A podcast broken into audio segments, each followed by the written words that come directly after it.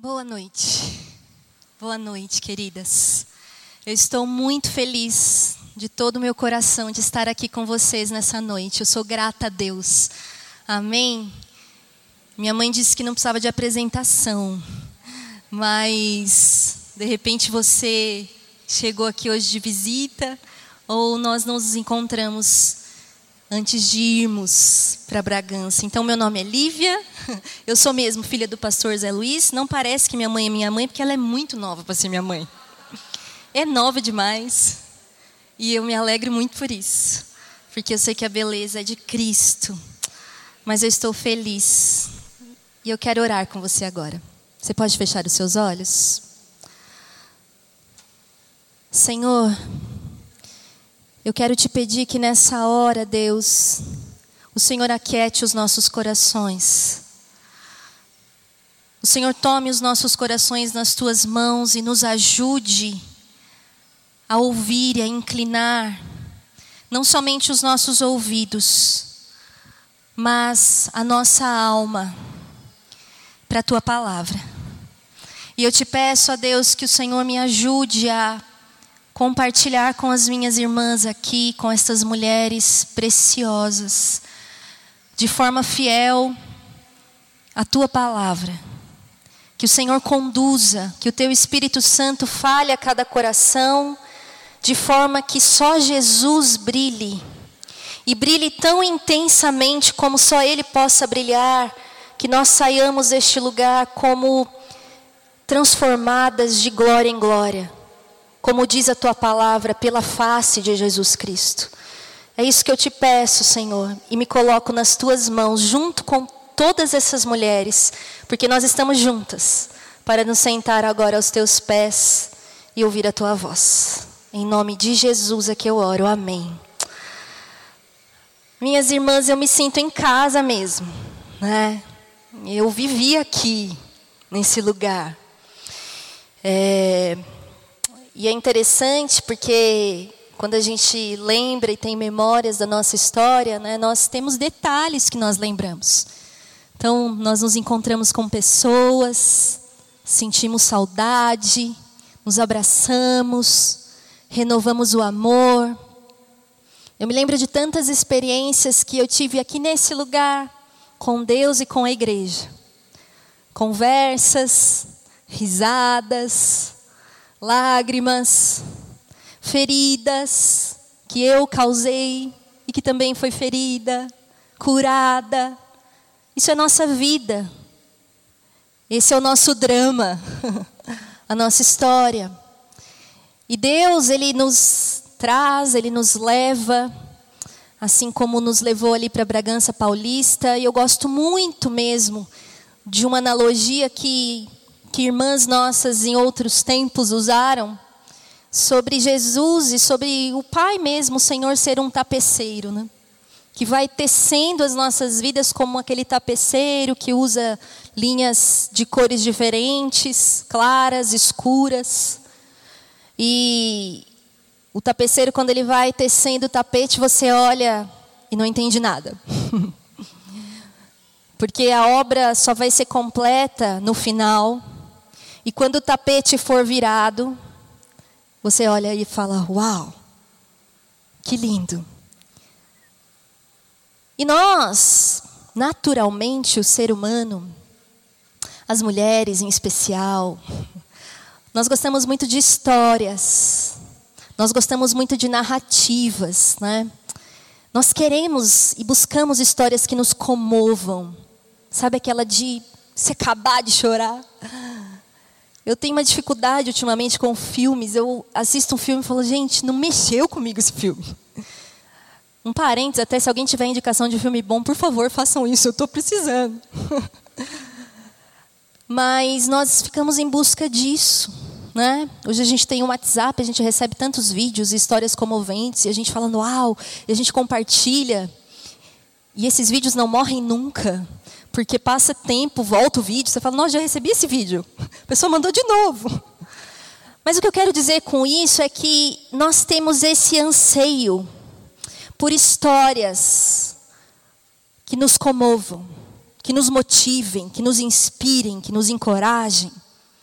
Nós, quando ouvimos uma boa história, a gente senta e, e abre bem os ouvidos para ouvir. É como se a gente tivesse uma necessidade que algo nos arrebatasse. É como se a gente tivesse essa necessidade constante por algo extraordinário. Aquela reviravolta, sabe? Aquela virada na vida. E é interessante que a mídia usa muito isso. Esse anseio nosso. De forma absurda até. Porque não é raro você ver alguma propaganda, sei lá, talvez isso caiba mais para os homens, mas acontece muito assim, você vê uma propaganda de um carro. E está lá escrito assim no final, esse carro vai, vai transformar o seu dia a dia, sua vida. Sabe uma coisa assim? Produtos materiais que são vendidos com a promessa de transformar a sua vida, de mudar a sua história, de te inspirar, de te fazer mais feliz. Porque, na verdade, as pessoas que estão por detrás pensando essas propagandas para vender esses produtos, elas sabem que existem esse anseio, que existe esse anseio nos nossos corações, por essa narrativa arrebatadora. E então, nós fazemos isso com a nossa história também. A gente conta a história da nossa vida, e aí, como foi orado no começo, mulheres de contextos diferentes, de histórias diferentes. A gente conta os fatos da nossa vida da forma como nós enxergamos. Lembramos, certo? E muitas vezes nós contamos a nossa história e editamos os fatos, fazemos aqueles cortes, aquelas edições, destacamos aqueles momentos mais emocionantes, para justamente passar uma imagem de quem nós somos, porque nós temos essa necessidade. E essa necessidade de termos uma história que impacte, às vezes também pode ocorrer de maneira oposta mas não menos dramática. Talvez nós muitas vezes contemos a nossa história de forma amargurada, de forma descontente, de uma forma amarga. E destacamos aqueles fatos onde nós passamos por circunstâncias que foram frustrantes, ou momentos em que nós fomos de fato feridas e nós dizemos que aquilo nos moldou, nos fez o que nós somos hoje. Mas o que na verdade eu quero destacar aqui nesse pensamento inicial nosso é que nós temos uma tendência de que quando nós contamos a nossa história, nós nos coloquemos como protagonistas dessa história. Nós estamos no papel principal. E nós vamos além. Quando não muito, nós nos tornamos autoras, ou presunçosamente, nós queremos ser autoras, donas da nossa história. E aí você ouve frases, né? A sua história está nas suas mãos. Você define o seu destino. É você quem vai fazer com que a sua história aconteça. Isso é uma pregação, não só dentro das igrejas, porque acontece muitas vezes, mas dos nossos dias, de todos os tempos. Nós queremos ser donas da nossa história.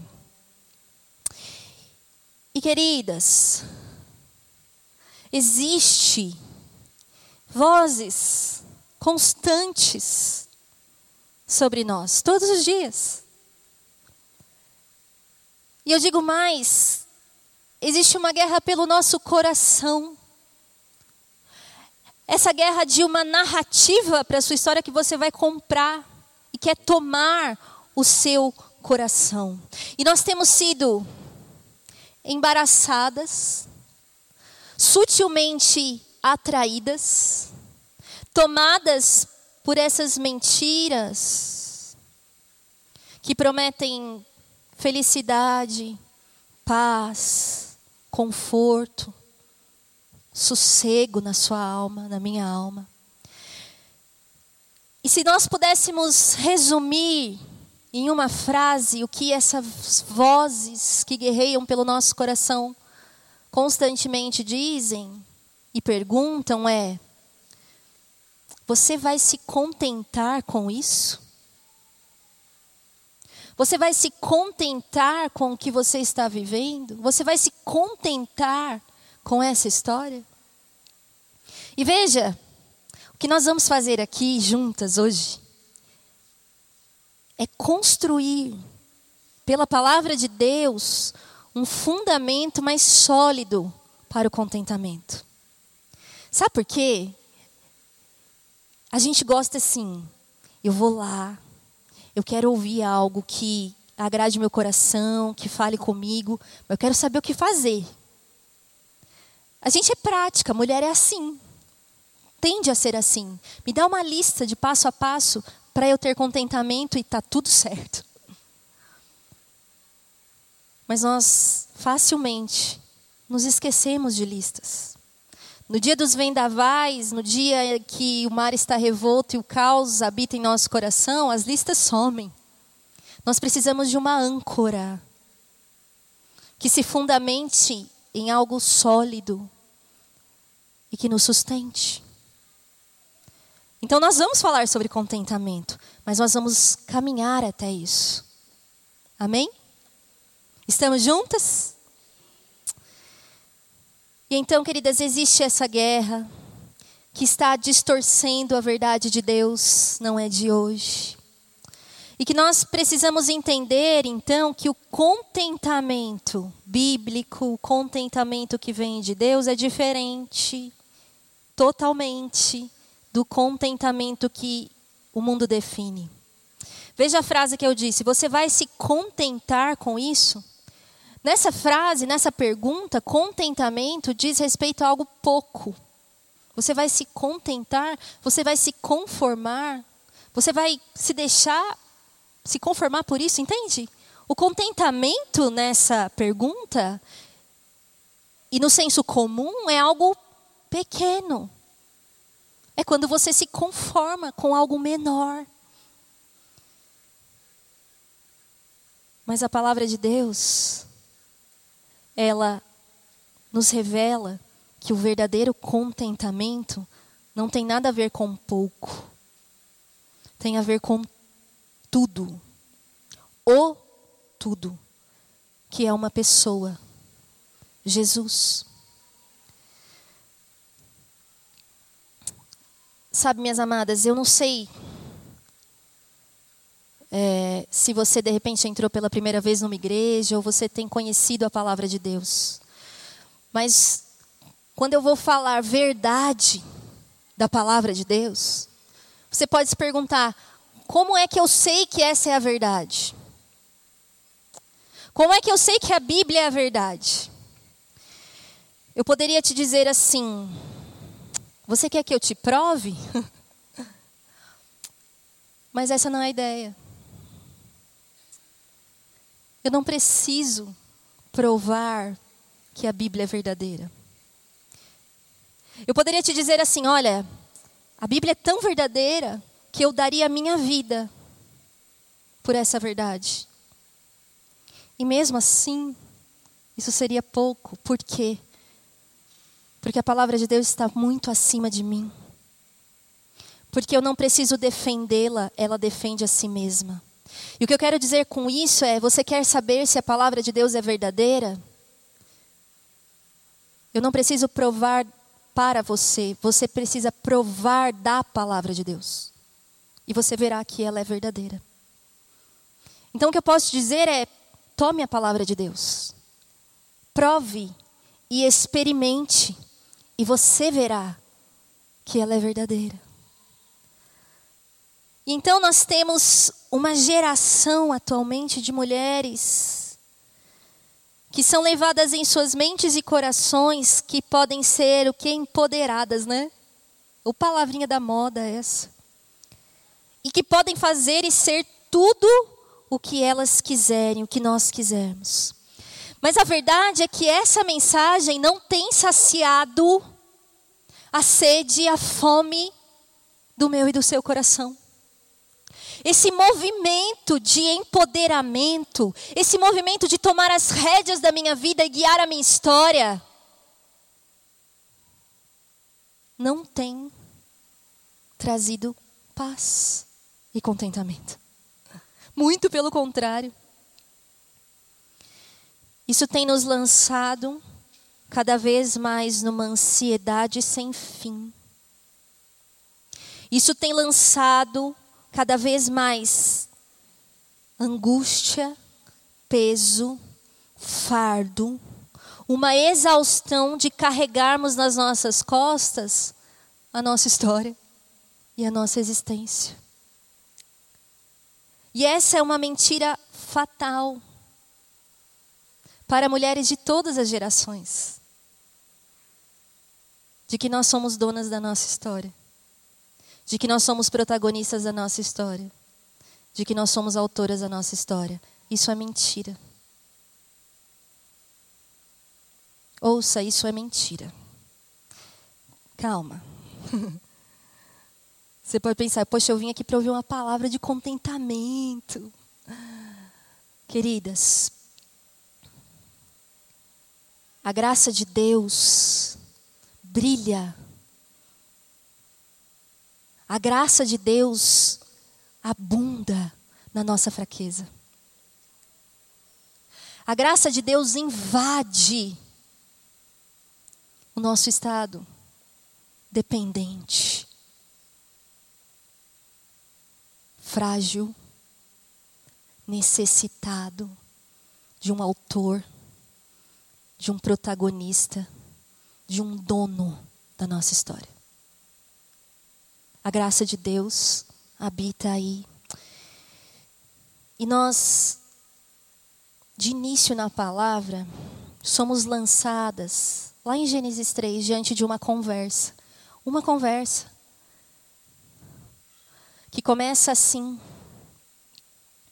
Foi isso mesmo que Deus disse? E essa conversa, que começa com essa pergunta, está acontecendo entre a serpente e Eva. E a serpente chega e diz: Foi isso mesmo que Deus disse? Eu vou ler, vocês ouçam. Não comam de nenhum fruto das árvores do jardim? Respondeu a mulher à serpente: Podemos comer do fruto das árvores do jardim. Mas Deus disse: não comam do fruto da árvore que está no meio do jardim, nem toquem nele. Do contrário, vocês morrerão. Disse a serpente à mulher: Certamente não morrerão. Deus sabe que no dia em que deles comerem, dele comerem, seus olhos se abrirão e vocês serão como Deus, conhecedores do bem e do mal. Quando a mulher viu que a árvore parecia agradável ao paladar era atraente aos olhos e, além disso, desejável para dela se obter discernimento, tomou do seu fruto, comeu, deu ao seu marido, que comeu também.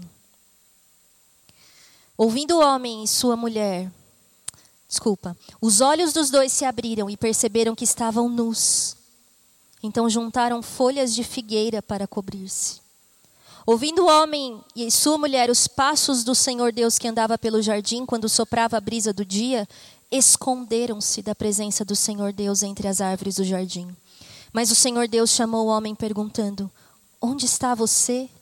E ele respondeu: Ouvi os teus passos no jardim e fiquei com medo, porque estava nu. Por isso me escondi. Eu sei que você conhece esse texto. Eu também.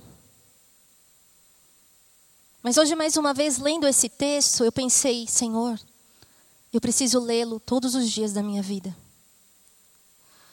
O que acontece é que, nessa conversa, Eva foi assediada por uma pergunta que poderia ser traduzida talvez assim: Eva, Você está contente com isso? Eva, você vai se contentar com isso? Eva, você pode domar o rumo da sua história. Você pode ser a protagonista, você pode ser como Deus. Queridas, nós estamos diante desse texto que nos revela a luta do nosso coração. A mentira, ela distorce a verdade de Deus, ela faz com que coloquemos em pé de igualdade o tudo. O relacionamento com Deus, a paz com Deus, em pé de igualdade com o nada. De forma que aquilo que me falta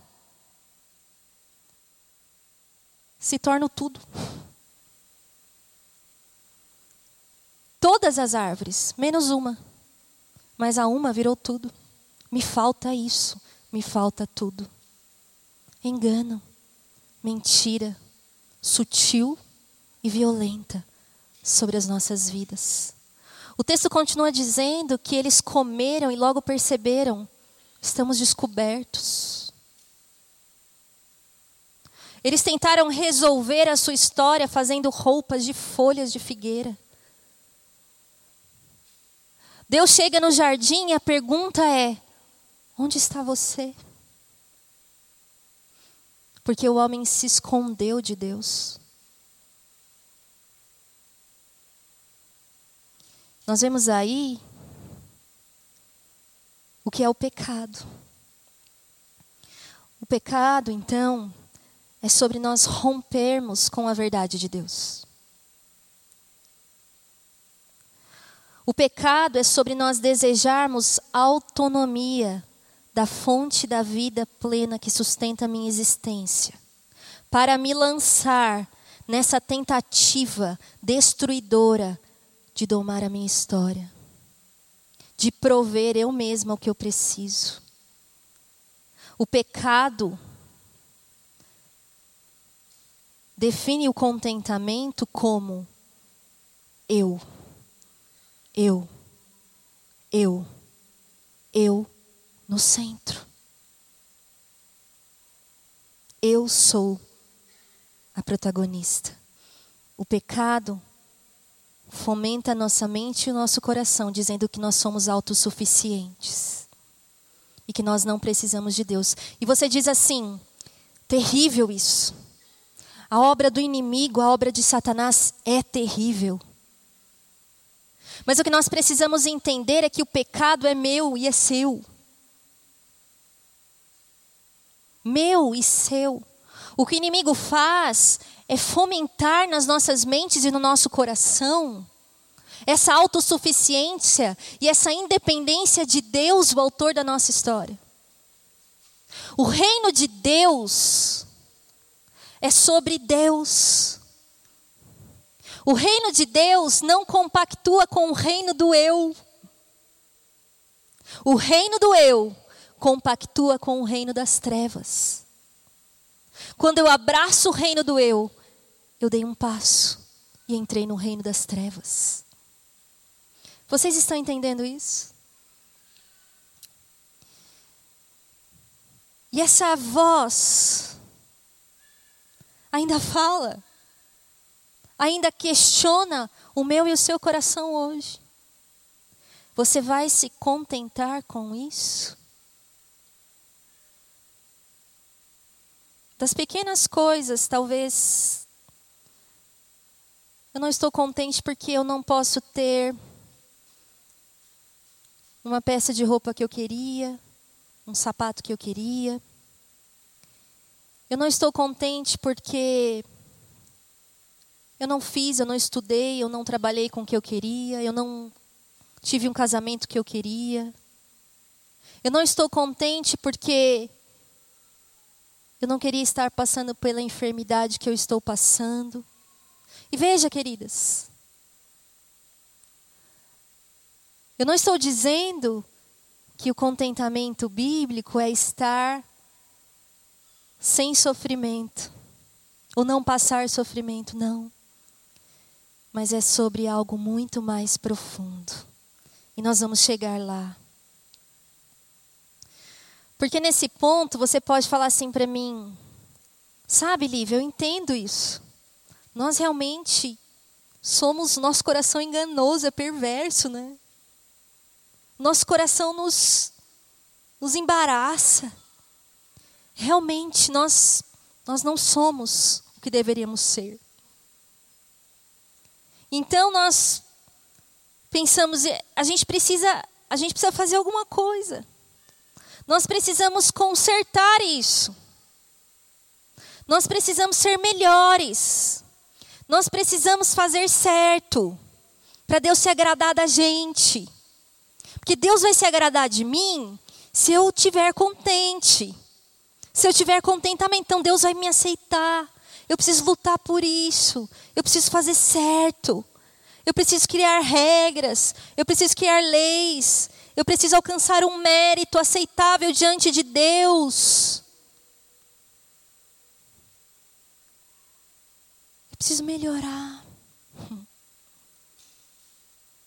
Mas o fardo só aumenta. O cansaço e a ansiedade só aumentam. E você fala, mas eu estou fazendo certo. Por que está dando errado? Veja a nossa tendência de novo, queridas, em querermos ser as protagonistas para solucionar o nosso problema com Deus. Veja a nossa tarefa árdua de novo, de querer tomar o rumo da nossa história e querer consertar a nossa vida. Sabe, Jesus teve alguns encontros quando ele andou nessa terra. Um desses encontros foi com um homem chamado Nicodemos. Está lá em João 3, um homem distinto, conhecedor da palavra. E ele chega para Jesus e ele diz: "Eu estou convencido de, que, de, que, de que o que você ensina é verdadeiro, é bom." E Jesus vira para ele e diz: Olha, você precisa nascer de novo. Às vezes eu leio as coisas na Bíblia, a gente lê as coisas na Bíblia e a gente já está acostumada, né? Mas eu fico pensando nessa conversa. Nicodemos chega para Jesus e, e com respeito, né? Com ele ele tece. Ele diz: Eu sei que isso é verdadeiro. E Jesus vira e fala: Você precisa nascer de novo. E Nicodemos se surpreende. Por quê? Porque ele não podia fazer isso. Com todo o seu conhecimento, a sua religiosidade, com todo o seu esforço, o seu respeito, ele não conseguia nascer de novo sozinho. Jesus teve um outro encontro e foi com um moço rico. O moço chegou para ele e disse: O que eu faço para ter a vida eterna? Jesus disse: Cumpre os mandamentos. Ele disse: Já faço isso. Jesus fala: Então, deixa tudo o que você tem, vem e me segue. E você sabe o que acontece? Aquele moço vai embora triste. Os discípulos veem aquela cena, olham para Jesus e dizem: Senhor, como assim? Se ele não consegue, e nós? Mas então o Senhor diz: as coisas, vamos ler juntas? As coisas que são impossíveis aos homens são possíveis a Deus. E só a Deus. Queridas, o que eu quero dizer com tudo isso é que nós precisamos de um protagonista melhor. Nós precisamos de uma intervenção do alto sobre a nossa história. A questão é que Deus, entrou nessa história. Em que sentido, Lívia? Ele assumiu um papel. Ele encarnou um papel. Ele entrou na história. Ele se fez homem e entrou na história. Por quê? Por causa do que nós acabamos de cantar. Tomou o quê? O meu lugar.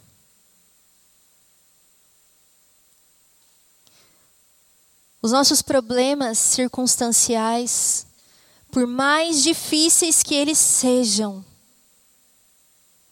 por mais sofridos que eles sejam, não se comparam com o problema das nossas almas.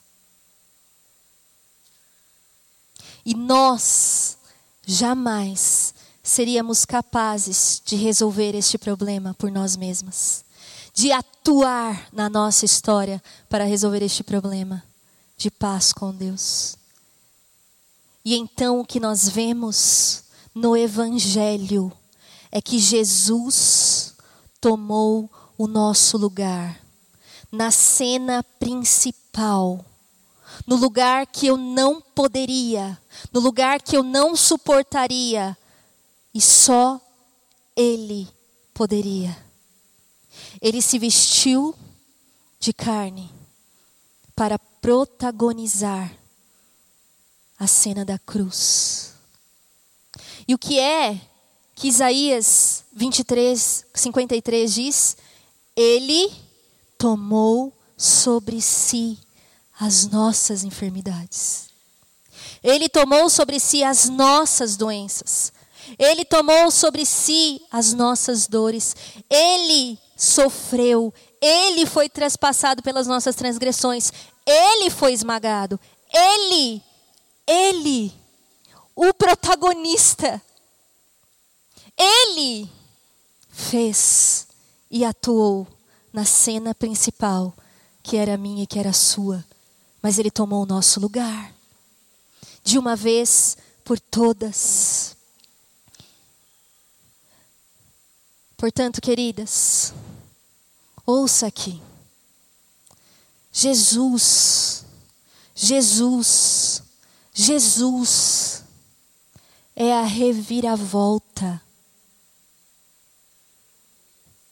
das nossas vidas e da nossa história. Eu amo os todavia da Bíblia. Todavia, é uma reviravolta. Todas as vezes que você está lendo um texto e você vê todavia, as coisas mudaram. Houve uma reviravolta. Nós vemos isso em Lamentações 3. Veja como esse capítulo começa. Fala de um homem, de uma cena, de alguém. E esse capítulo começa dizendo: Eu sou o homem que viu a aflição trazida pela vara da sua ira. Quem é que recebeu a ira de Deus sobre si no meu lugar?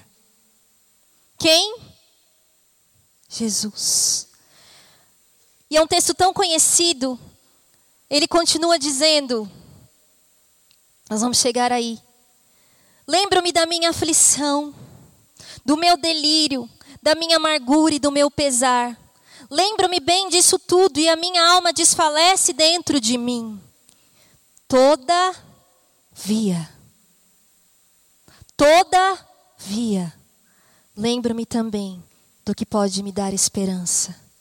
Graças ao grande amor do Senhor é que não somos consumidos, pois as suas misericórdias são inesgotáveis.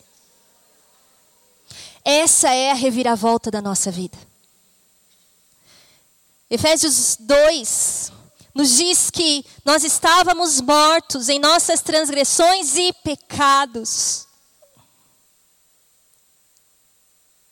Diz que nós estávamos debaixo da ira de Deus. Diz assim: satisfazendo as nossas vontades, seguindo os nossos desejos, os nossos pensamentos, merecedores da ira. E então a palavra diz: o que? Todavia, Deus, que é rico em misericórdia, pelo grande amor com que nos amou, deu-nos vida de verdade, juntamente com Cristo, quando ainda estávamos mortos em nossas transgressões, pela graça somos salvas, por meio da fé. Isso não vem de nós, porque é dom de Deus, não por obras, para que ninguém se glorie. Jesus veio a este mundo, queridas, e ele viveu a vida. Ele viveu a vida que era para eu e você vivermos. Jesus veio a este mundo e morreu a morte que era para eu e você morrermos. E ao terceiro dia ressuscitou e vive para sempre. E a palavra de Deus é clara e nos diz que isso, que essa justiça que ele conquistou diante de Deus, pelas suas obras perfeitas, porque as nossas não são, nos é acreditado, é imposta sobre nós, justificadas por meio da fé. E por que estou dizendo isso? Ainda não. Porque fé, queridas, como é que Jesus entra na minha história? Como é que Jesus é o protagonista da minha história? Como é que Jesus causa essa reviravolta na minha história, como só Ele pode fazer? Por meio da fé. E fé, ouça, fé é desistir de estar no controle. Fé é desistir dessa presunção que nos aprisiona nesse reino do eu eu, eu. Fé é se lançar em arrependimento na misericórdia inesgotável da graça de Deus derramada sobre nós por meio de Jesus. Fé é confiar em Jesus e desistir de confiar em si mesma. Fé é declarar que o protagonista da sua história e de toda a história é Cristo. E então nós, por meio de Cristo, do protagonista, do soberano autor de toda a história, nós somos inseridas pela fé na história da redenção. Ouça aqui. A sua história é a história da redenção.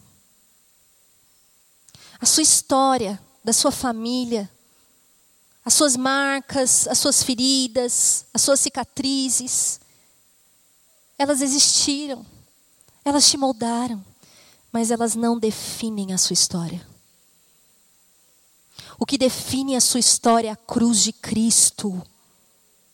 O que define a sua história é a graça de Deus. O que define quem você é é a misericórdia que te abraça por meio da cruz.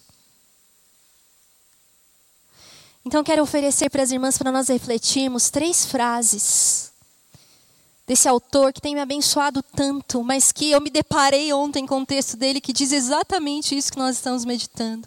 E ele diz: Você foi acolhido na melhor história de todas, pela graça e graça somente. E o melhor de tudo, essa história, sua biografia, tem um fim que nunca acaba. Lembre-se mais uma vez hoje que você tem uma história, mas não é sua autobiografia. Há um autor da sua história, mas o autor não é você. Você foi acolhido em um drama épico, mas você nunca será o herói. Você recebeu um reino, mas você nunca será o seu monarca. O preço da sua entrada nessa história foi o sofrimento e a morte de Jesus Cristo. Ele venceu a morte para estabelecer pela graça a história dele em sua vida. Hoje ele reina por você e continuará a fazê-lo até o último inimigo de sua alma e de seu reino que seja derrotado. Melhor do que qualquer ato impressionante que você pode realizar nessa vida sua história de vida é uma biografia de sabedoria e graça escrita por outro. Cada reviravolta no roteiro é para melhor. Cada curva que ele escreve é adequada. Cada novo personagem ou evento inesperado é uma ferramenta da sua graça. E cada novo capítulo promove o seu propósito. Então, queridas, construindo esse fundamento até aqui, nós vamos terminar. Mas eu quero que você apenas medite comigo. A base do contentamento da nossa geração é uma pessoa. E a base do contentamento bíblico também é uma pessoa. A diferença é que a base do contentamento do mundo sou eu. E a base do contentamento bíblico é Jesus. Contentamento é igual, Jesus é o protagonista da minha história. Descontentamento. Eu, nas minhas tentativas malucas de tentar resolver e tomar o rumo da minha vida como eu quero. Paulo é um personagem que foi inserido na história da redenção. Sabe o que eu mais gosto da Bíblia? É que ela é desconfortável sobre as histórias que ela conta de pessoas, homens e mulheres. Sabe por quê? Porque Deus não edita os fatos. Deus revela o estado miserável que nós estamos, como fez com esse personagem, Paulo. Paulo odiou Jesus de todo o seu coração. Paulo odiou a cruz de todo o seu coração. Paulo odiou a igreja de todo o seu coração. Paulo teve sangue em suas mãos de Estevão.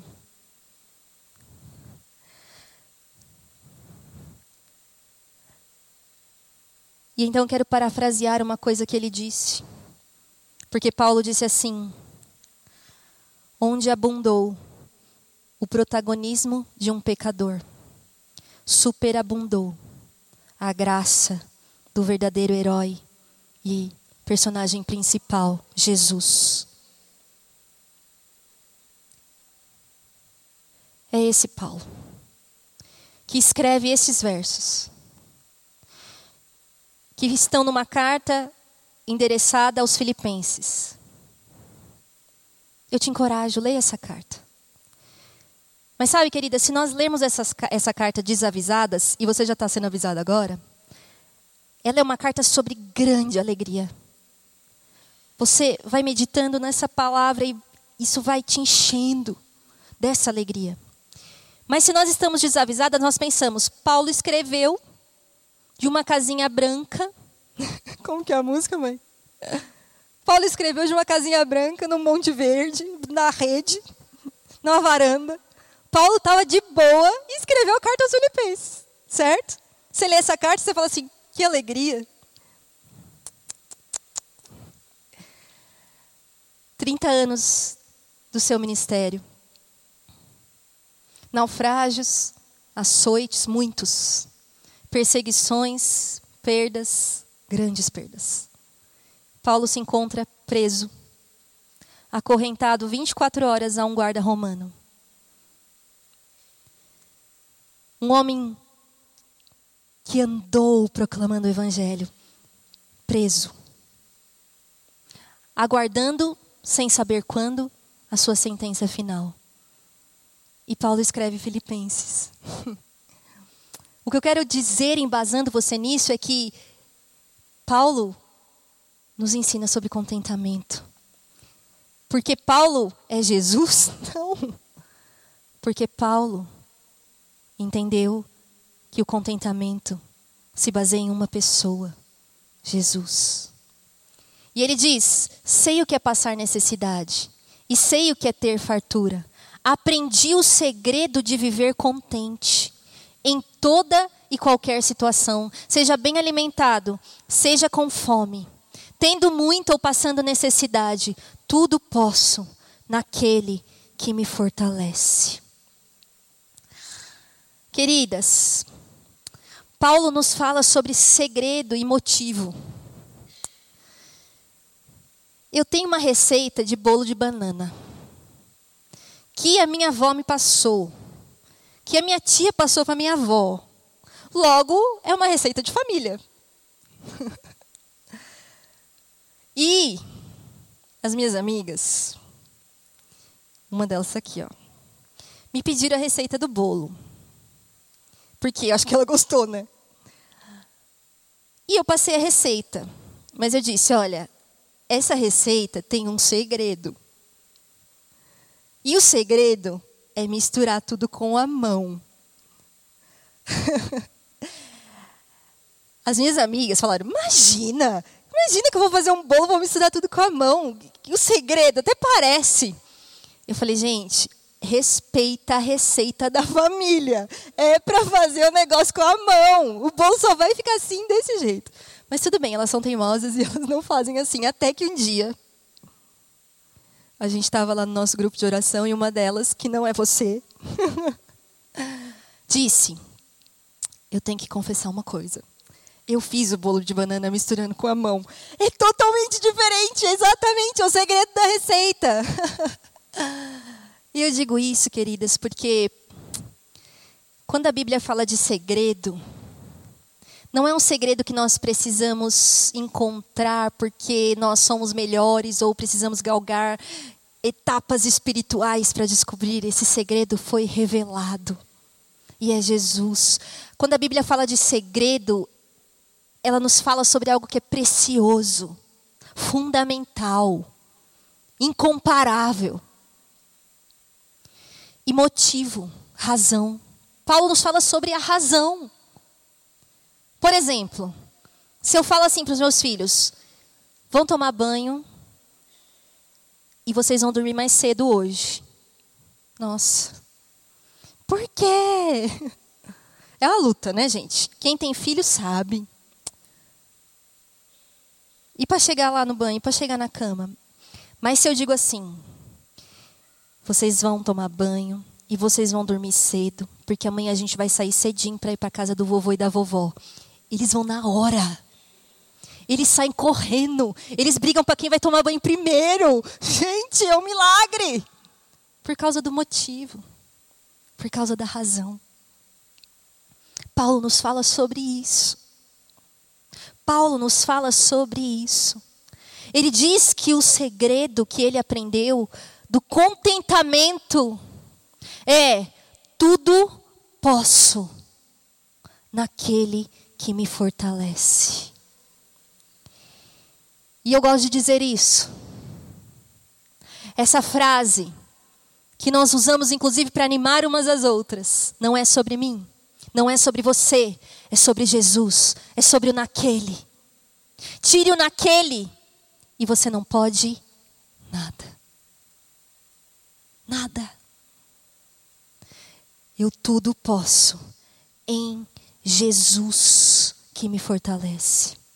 Sabe, queridas, quando Paulo diz, eu aprendi o segredo de viver contente. A palavra que está no original, que foi escrito em grego dessa carta, ela significa autossuficiente. E você fala assim: opa, autossuficiente? Não. Paulo não é autossuficiente. Ele mesmo disse que ele é forte quando ele é fraco, quando ele depende da graça de Deus. Mas o sentido é que esse contentamento que eu desfruto no meu interior por causa de Jesus é uma fonte de satisfação. É uma fonte de segurança, é uma fonte de paz, de consolo de conforto, de cura. É uma fonte inesgotável por causa de Jesus, que é o autossuficiente. E por isso eu dependo dele. Por isso eu dependo dele.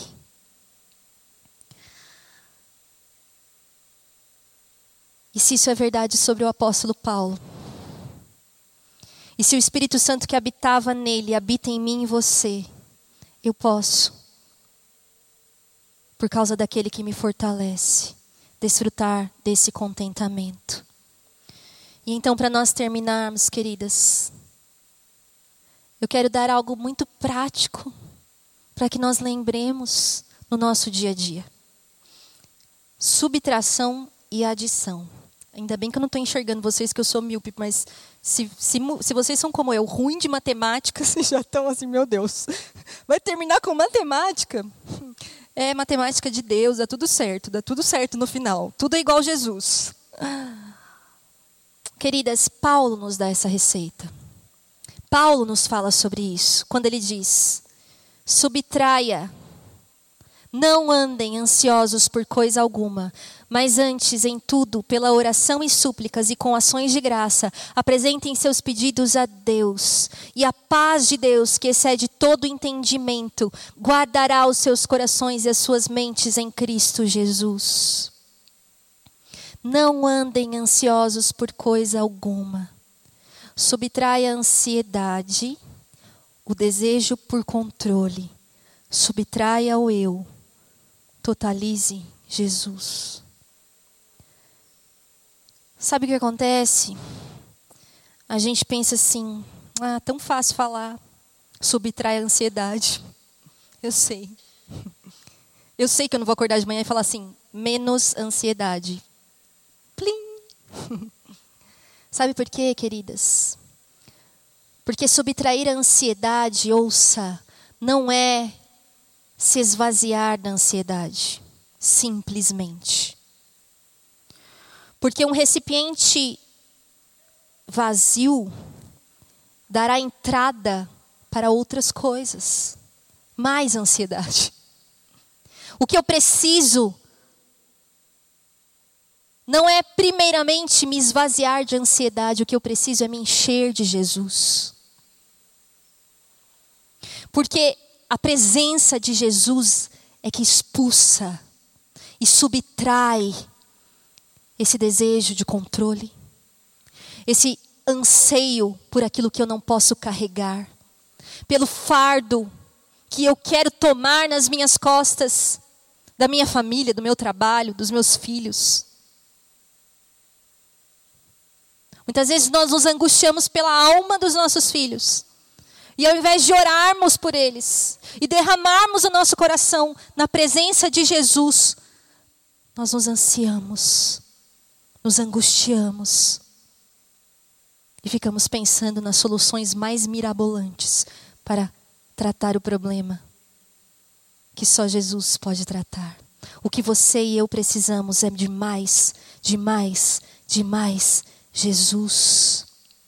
E Paulo fala isso constantemente. Ele fala: estejam no Senhor, se alegrem no Senhor, firmem-se no Senhor, pensem o mesmo no Senhor, tenham harmonia no Senhor. Nós não temos aqui, mas 1 Pedro, capítulo 5, o apóstolo Pedro, ele diz assim: lancem né, as suas ansiedades, porque no Senhor, porque Ele tem cuidado de nós, mas nós perdemos o que vem antes. Sabe o que Pedro diz antes? Ele diz assim: se humilhem, reconheçam quem vocês são, Reconheça de quem é o controle, que não é seu, que não é meu. E então, lance toda a ansiedade sobre aquele que tem o controle. Porque ele tem cuidado de nós. Entende? Entende isso? Adicione alegria. Hum. Paulo fala assim, né? Nessa carta: alegrem-se, alegrem-se sempre no Senhor. E de novo, queridas, como é que você fala para a pessoa? Alegre. Estou alegre. Não é assim. O que Paulo está dizendo é no Senhor. Paulo está dizendo: vai para Jesus, vai para Jesus, vai para Jesus, vai para Jesus. É nele. Tudo posso naquele que me fortalece. Ore Oração é desistir. Oração é fé. Oração é abrir mão dos meus planos, das minhas artimanhas, das minhas ansiedades, com súplicas e ações de graça. É como se Paulo estivesse dizendo assim: ore, suplique e já agradeça pela resposta de Deus. Porque o contentamento te leva a essa plena confiança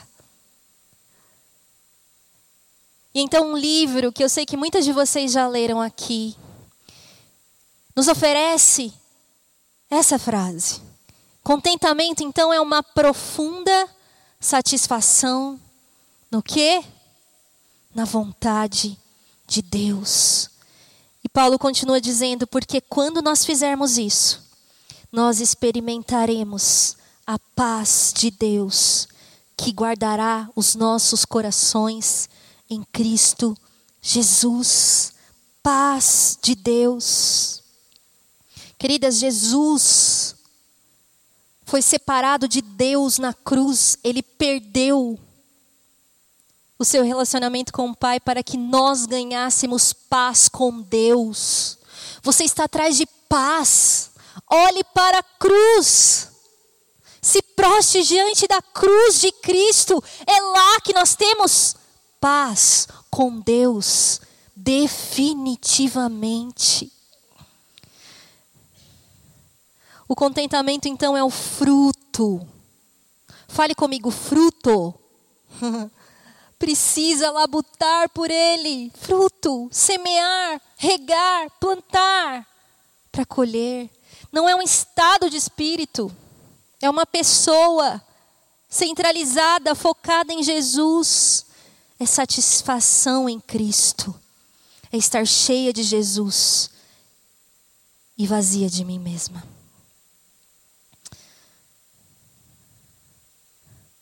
Então, queridas, nós precisamos entender que nós precisamos olhar para a nossa história e entregá-la nas mãos do autor e do protagonista, que é o único capaz de nos conceder o verdadeiro contentamento. É nas pequenas pressões do dia a dia e nas ansiedades que eu preciso desfrutar, lançar mão desse contentamento. Mas eu sei também que algumas de nós talvez tenha recebido uma porção maior nesses dias ou durante a sua história. Que às vezes você pensa assim, eu quero só dormir para pagar esse dia, acordar no outro e ver se essa angústia passa, essa ansiedade passa. E quando você abre os olhos no outro dia, ainda está lá. Sabe, minhas amadas, o que eu estou propondo aqui, pela palavra de Deus, não é que você acorde e diga: Eu não tenho contentamento. O Senhor não me vê. O que eu estou propondo aqui, por meio da palavra, é que mesmo que você acorde pela manhã, e quando você abrir os seus olhos, o peso estiver no seu coração, você declare: não importam as circunstâncias, seja ela de fartura, seja ela de necessidade. Eu aprendi o segredo de viver contente. Tudo posso naquele que me fortalece. não é sobre uma vida que não precise lutar pelo contentamento. É sobre depositarmos a nossa confiança no Senhor, independente dos resultados. Por quê? Porque eu tudo posso naquele que já definiu a minha e a sua história. Amém? Eu queria que você fechasse os seus olhos por um instante.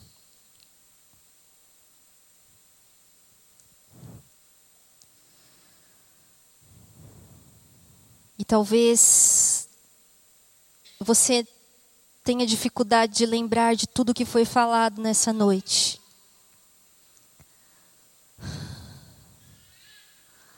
Mas uma coisa, uma coisa, é somente que eu e você precisamos. Jesus, Jesus, Jesus, verdadeiro contentamento. Eu queria que você se colocasse diante do Senhor agora e clamasse a Ele enquanto nós cantamos essa canção. Derramando mesmo esse desejo de controle, essa ansiedade, essa necessidade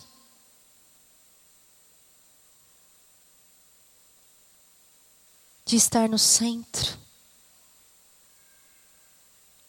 E em arrependimento, entrega nós possamos nos lançar abrindo mão do eu e receber o reino de Deus sobre os nossos corações.